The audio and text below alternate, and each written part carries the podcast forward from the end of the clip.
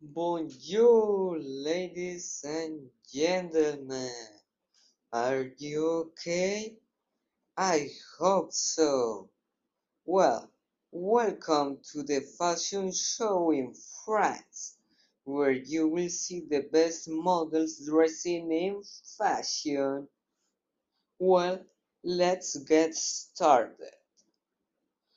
Oh, look, it's Chris Evans but he's no longer Captain America, but Captain Fashion.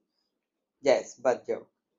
Now we can see he has a very good jacket and black pants that make him look great.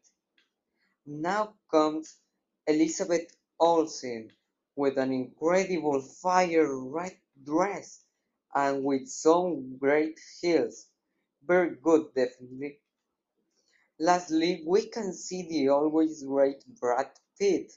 We can see him in a black suit that looks mwah, amazing, and his shoes look great.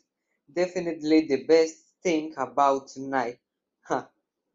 oh, it seems like time is up, but don't worry.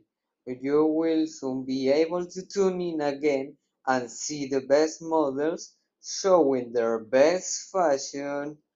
Bye.